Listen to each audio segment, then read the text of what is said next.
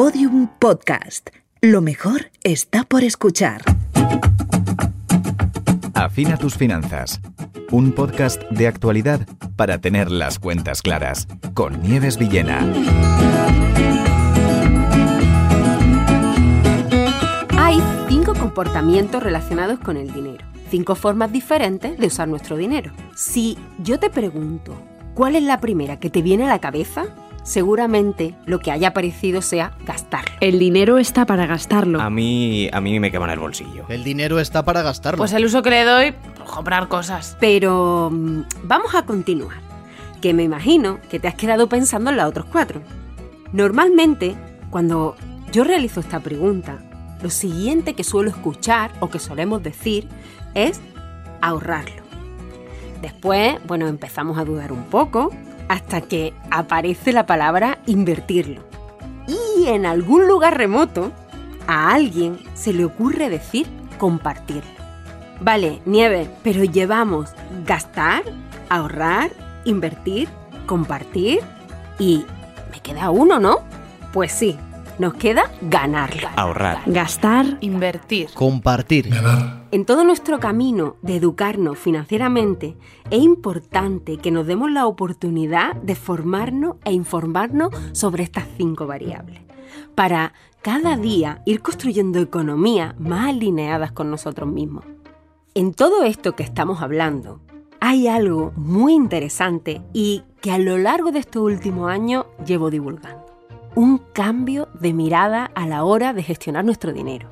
A veces por falta de información, otra por las creencias o simplemente porque es como lo hemos aprendido a lo largo de nuestra vida, relacionamos gestionar nuestra economía con el hecho de recortar gastos. Y pensamos que gestionar nuestro dinero va solo de eso y lo relacionamos incluso con una forma de perder nuestra libertad, de no poder comprarnos lo que queremos o de tener que renunciar a cosas que realmente nos hacen bien en nuestro día a día.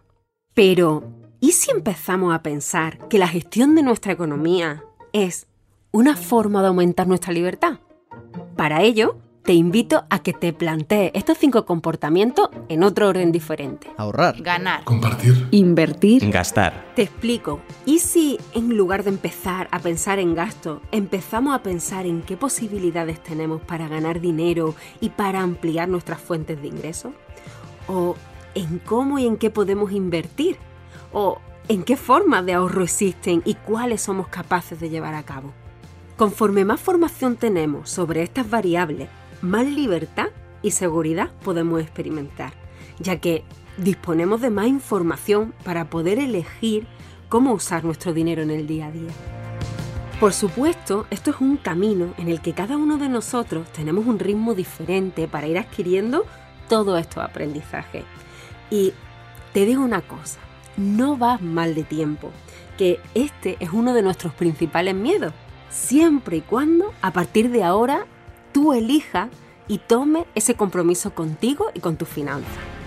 En este episodio vamos a tratar el tema del ahorro, con el objetivo de que cada uno de nosotros tengamos más información de cómo podemos empezar a ahorrar o mejorar nuestra forma de ahorrar. También hablaremos de productos de ahorro a largo plazo, como por ejemplo los planes de pensiones. Y lo haremos con Natalia de Santiago, autora de Invierte en ti. Hay que pensarse muy bien si compensa, pues eso, a lo mejor invertir un poco más en cosas que tengan una rentabilidad un poco más variable para intentar sacarle ese poquito de más a, a tu dinero. Empezamos. Episodio 4.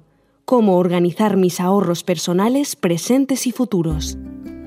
Según la Real Academia Española, la palabra ahorro procede de horro, siendo su lexema más antiguo ur, término que proviene del árabe y que significa libre.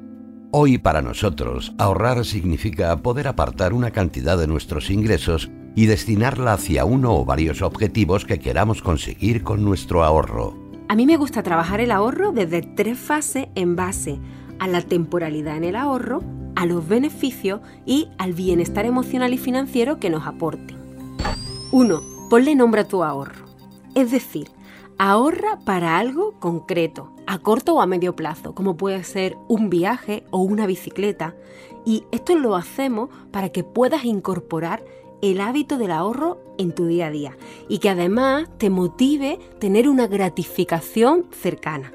2. Crea tu colchón financiero. Disponer de un colchón económico que te garantice que tus gastos están cubiertos durante al menos unos 6 meses, ¿qué va a hacer? Te va a ayudar a sentirte más tranquilo económicamente y por lo tanto estará más abierto y flexible a los posibles cambios que puedan aparecer en tu vida económica.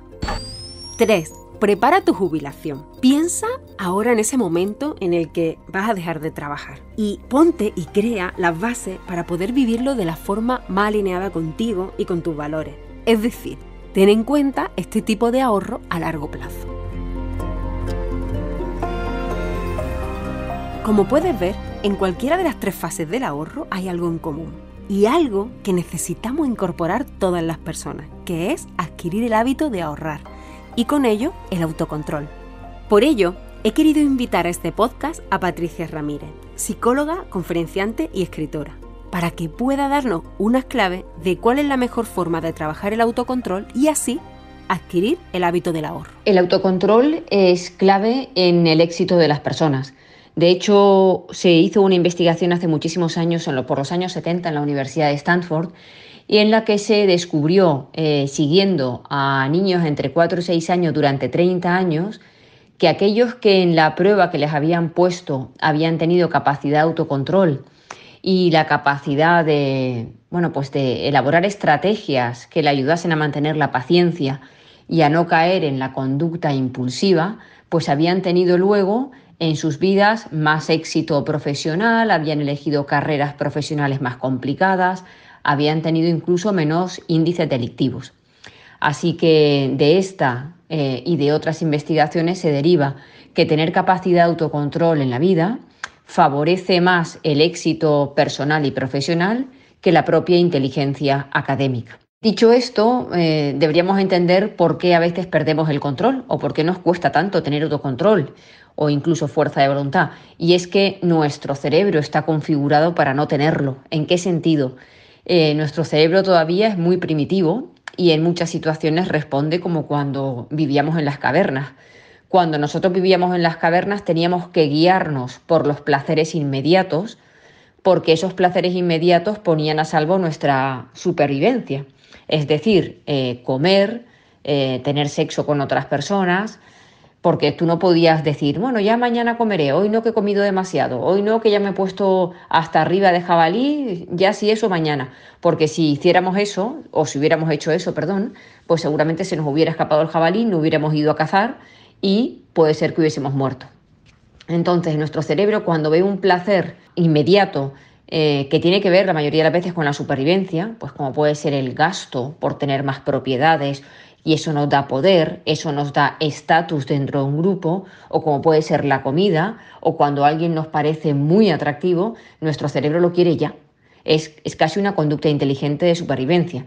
¿Qué ocurre? Que ahora eh, tenemos un, un, nivel de vida o un nivel de bienestar en el que ya no necesitamos esa respuesta inmediata y poco reflexiva para alcanzar cosas que nos ayudan a sobrevivir. Ahora tenemos comida en los supermercados, ahora acumulamos propiedades, gastamos dinero eh, sin que nos haga falta, porque podríamos tener una vida mucho más minimalista, pero nos puede. ¿Qué ocurre? Que en el momento en que tú satisfaces ese, ese mm, deseo inmediato, te das cuenta que sí, que en ese momento es muy placentero, pero que al rato ya no lo es tanto. La mayoría de las veces confundimos el deseo con el placer. Y este es uno de los primeros ejercicios que las personas deberíamos plantearnos para aprender a tener más autocontrol. Es decir, cada vez que tu cerebro te diga me quiero comprar esto, quiero gastar esto, quiero comer esto, quiero hacer esto, vamos a pedirle al cerebro simplemente que piense cuánto de deseo nos genera, cuánto de deseo me genera este gasto, cuánto de deseo me genera ese dulce. Y mi cerebro dice un 8, un 9, un 10, vale, vamos a darle el capricho.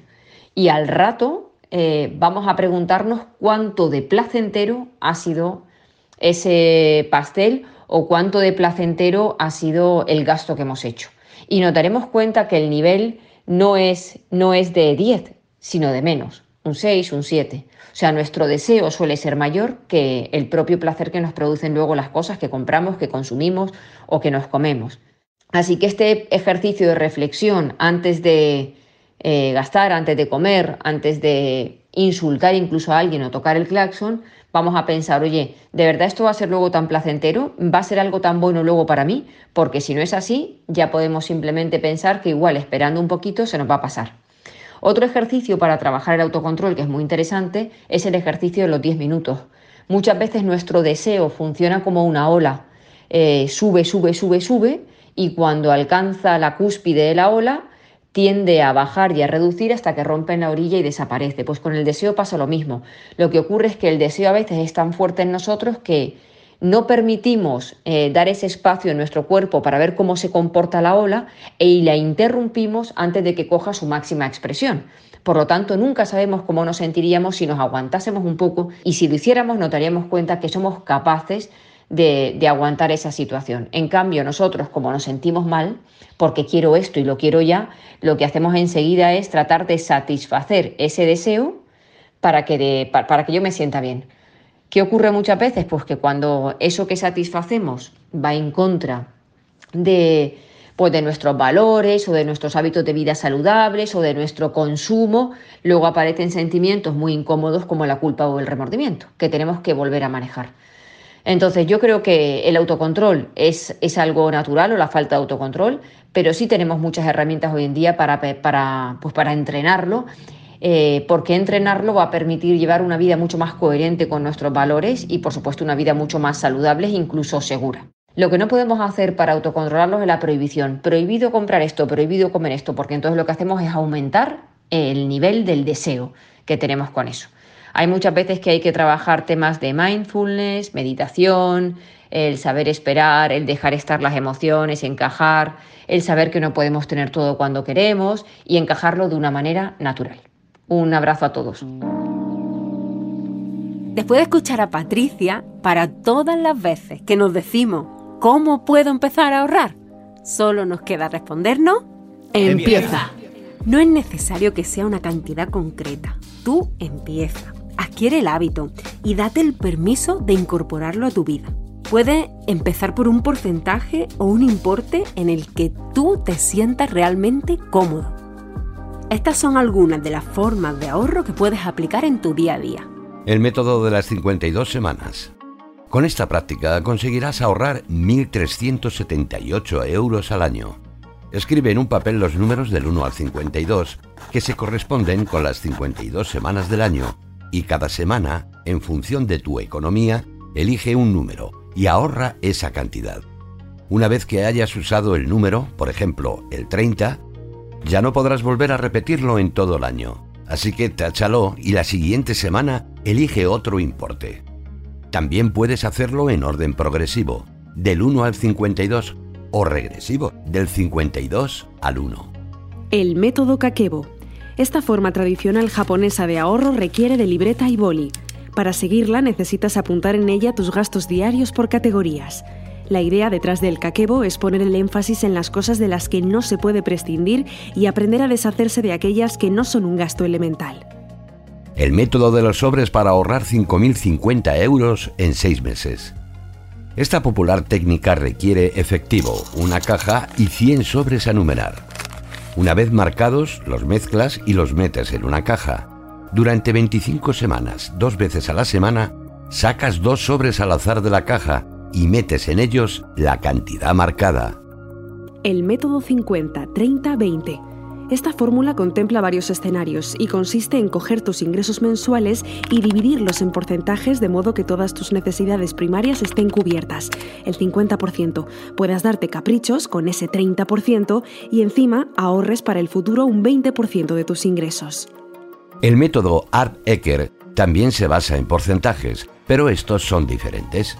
El 50% se destinará a cubrir necesidades básicas y la otra mitad se divide en cinco categorías iguales. Ahorro, formación, inversiones a largo plazo, ocio y donativos. Otras fórmulas de ahorro más habituales son el redondeo de las compras que realizas con tu tarjeta. Cada vez que pagas con tu tarjeta se transfiere a tu cuenta de ahorro los céntimos que falten para llegar al siguiente euro, por lo que, por ejemplo, si tu compra es de 22,11 euros, se ahorrarían 89 céntimos. También puedes ahorrar con el uso de la cuenta de ahorro o para los más lanzados crear tu propio plan de ahorro.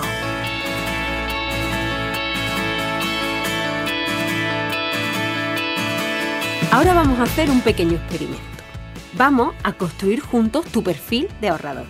Y para ello te voy a hacer cuatro preguntas. 1. ¿Tienes un objetivo definido de ahorro en los tres estadios que hemos comentado? A corto, medio y largo plazo. 2. ¿Tienes claro cuál es el importe mensual que debes ahorrar en función de tu economía? 3. ¿Conoces cuál es tu aversión al riesgo a la hora de realizar inversiones? 4. ¿Estás comprometido contigo a construir y crear en tu vida económica una estructura y una base que te permita vivir unas finanzas de calidad? Evidentemente, para mí lo ideal es que hayas contestado a todo que sí, ya que estas son las bases de un buen perfil ahorrador. Ten claro cuáles son tus objetivos de ahorro. Para ello es importante que sepas qué te motiva a ahorrar y cuáles son tus necesidades. Lo ideal es que destines tu ingreso a los diferentes ítems que hemos comentado anteriormente, como ahorrar, invertir, compartir y gastar. El gasto debería representar alrededor del 60%. Me refiero a la hipoteca, a los servicios, la comida. El ahorro y la inversión, cada uno el 15%. Y el impacto social alrededor del 10%. Ten claro cuál es tu situación económica. Esto te va a ayudar a determinar qué riesgo estás dispuesto a asumir y también qué rentabilidad puedes elegir. Cada uno de nosotros tiene unas prioridades, unas necesidades y una forma diferente de entender sus finanzas. Por ello, es muy importante que tú conozcas las tuyas y que, aparte de formarte, solicites ayuda y permitas que te asesoren personas expertas cuando así lo necesites. Clarifica y pon orden a tu realidad económica. Durante tres meses, anota cada día todos los gastos e ingresos que realices. Todos, sea cual sea el importe. Este ejercicio tiene como objetivo que puedas conocer perfectamente dónde diriges tu dinero y qué uso estás haciendo de él. Establece bloques en función de tus gastos e inversiones principales, como pueden ser hogar, restaurantes, hijos, etc.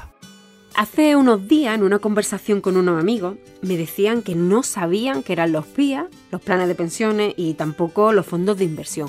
Y claro, por supuesto, no tenían ni idea de qué elegir y para qué. ¿Cuántas dudas y preguntas nos aparecen cuando pensamos en nuestra jubilación o en el ahorro a largo plazo? Así que, como esto es un tema recurrente, quiero que definamos estos conceptos junto a Natalia de Santiago. Natalia de Santiago fundadora de My Value Solutions, la primera startup española especializada en el diseño de soluciones Open Banking de planificación y gestión financiera para bancos, empresas y particulares. Es autora del libro Invierte en ti. Hola Natalia, muchísimas gracias por estar aquí y bienvenida. No, muchísimas gracias a ti por invitarme, Nieves. Encantada de estar aquí. ¿Qué son los planes de pensiones y cuándo los elegimos? A ver, los planes de pensiones son un producto de inversión. Eso es lo primero que tenemos Claro, que es un producto que es de inversión colectiva, entonces eh, tú eres dueño de todas las inversiones en las que esté invertido tu plan de pensiones. Pero lo que pasa es que es un producto de inversión diseñado para la jubilación y por eso tiene una fiscalidad particular para, eh, que está diseñada precisamente para mm, un poco animarte a ahorrar para la jubilación. O sea que el momento de contratar un plan de pensiones sería cuando uno empieza a pensar en ahorrar para jubilarse. Otra cosa, Natalia, ¿qué son los PIAs y cómo podemos Son unos productos que son para ahorro a medio y largo plazo, pero no necesariamente para la jubilación. Y por eso no tienen esa eh, fiscalidad particular que tienen los planes de pensiones y otros amigos que luego podemos hablar de ellos también, los PPAs, sino que tienen una eh, fiscalidad particular de ellos mismos y ya te digo, no están solo enfocados a la jubilación, sino que se pueden utilizar también para eh, ahorrar pues para los estudios de los niños o cosas así. Y otra diferencia importante con respecto a los planes de pensiones es que no son un producto de inversión en sí, sino, aunque inviertan, eh, sino que son un producto de seguros. O sea, que eh, aunque independientemente de que te lo comercialice un banco o que lo comercialice una aseguradora, que por eso también es tan lioso, porque a veces los bancos venden pías y las aseguras venden planes, aseguradoras venden planes de pensiones, pero los pías son un producto de seguros. Es decir, que tú no eres dueño de esas inversiones que haga luego la aseguradora, sino que es la aseguradora la que tiene un compromiso contigo de devolverte tu dinero y darte la rentabilidad que se haya pactado. Entonces, si tuviésemos que diferenciar entre las ventajas y las inconvenientes que hay entre los planes de pensiones, los PPAs y los PIA, ¿cómo lo hacemos? Pues a ver, eh, la diferencia principal son los que tienen esta fiscalidad que estaba pensada para fomentar el ahorro para la jubilación que son los planes de pensiones y los PP, o sea, los planes de pensiones como producto de inversión y los PPAs como producto de seguro. Entonces, en teoría, estos tenían la ventaja de que tú puedes desgrabarte eh, la aportación que tú hagas, te la puedes desgrabar del, del IRPF. Lo que pasa es que hay truco, porque más que una desgrabación para toda la vida es diferir. Es decir, los impuestos que no pagas hoy los vas a pagar el día que rescates, cuando te jubiles, ¿no? Entonces, con esto hay que tener mucho cuidado porque ese es el problema de la gente que rescata de golpe, que de repente te pueden subir muchísimos los, los impuestos, ¿no? Entonces, si tú ahora mismo estás en una banda muy alta del IRPF y previsiblemente cuando te jubiles no vas a estar en una banda tan alta, pues te puede interesar esta fiscalidad, pero no todo el mundo le interesa. Y sobre todo, ojito con el rescate, que ahí sí que te pueden pegar, crujir con los impuestos.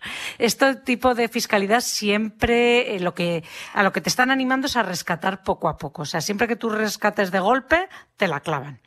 Y eso por un lado, ¿no? Entonces, esa fiscalidad le interesa sobre todo a gente que vaya a tener mucha diferencia entre lo que gana ahora y lo que va a ganar el día que se jubile, digamos.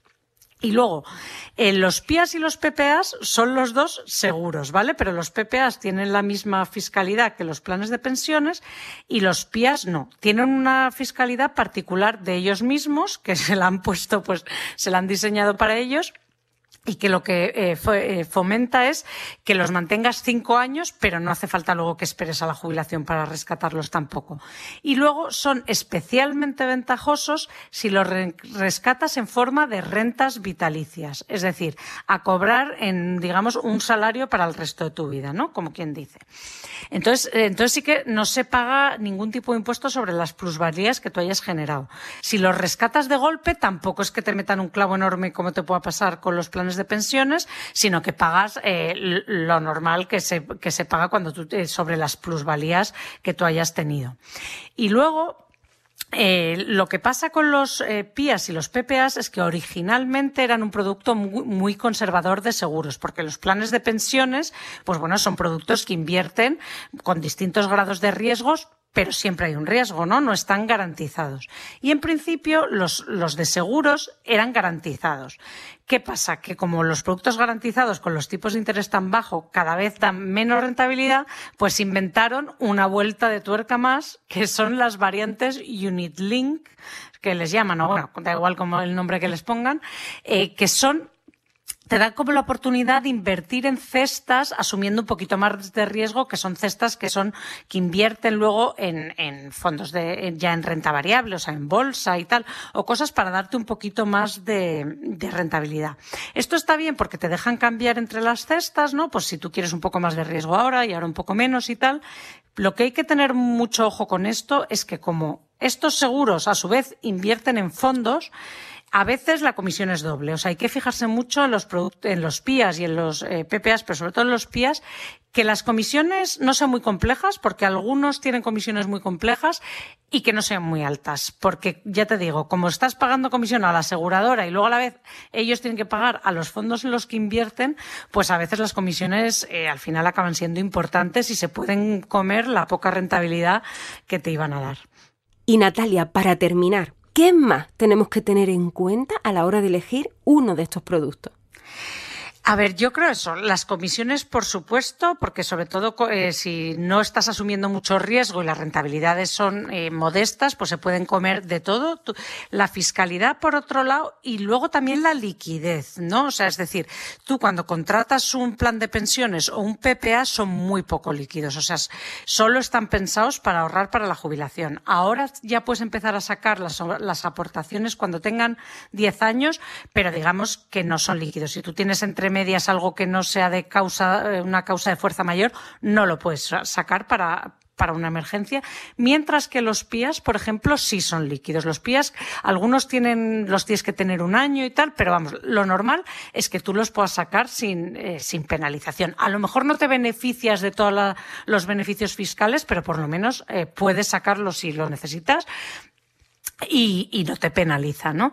Entonces, bueno, la liquidez es otra cosa que hay que tener muy en cuenta y luego, eh, pues que hoy en día está el tipo de interés tan bajo que para el ahorrador conservador está muy difícil sacarle un poco de rentabilidad a nuestros ahorros. Entonces, eh, está la cosa muy difícil para el que no quiere mm, correr ningún tipo de riesgo, ¿no? Ahí ahora mismo hay pocas opciones. Entonces, hay que pensarse muy bien si compensa, pues eso, a lo mejor invertir un poco más en cosas que tengan una rentabilidad un poco más variable para intentar sacarle ese poquito de más a tu dinero.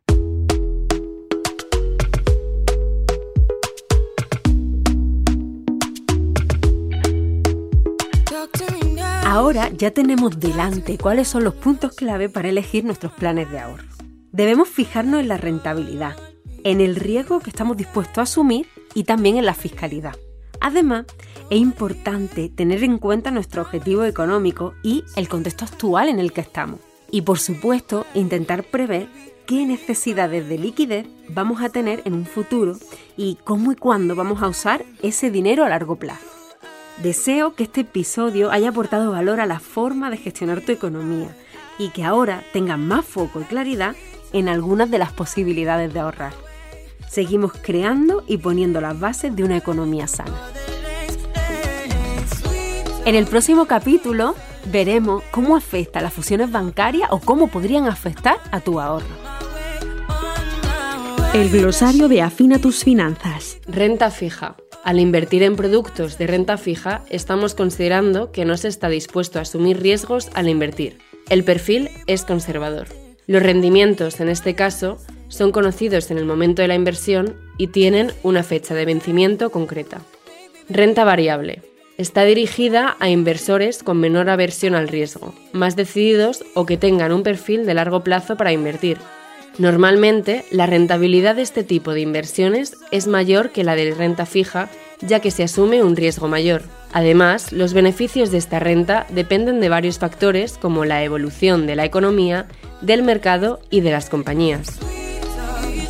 Afina tus finanzas es un podcast de Orfin, el Observatorio de la Realidad Financiera de la Cátedra de la Universidad de Alcalá y Thinking Heads, producido por Podium Studios. Dirección y guion Nieves Villena. Realización sonora Pablo Arevalo. Edición Pablo Isasa.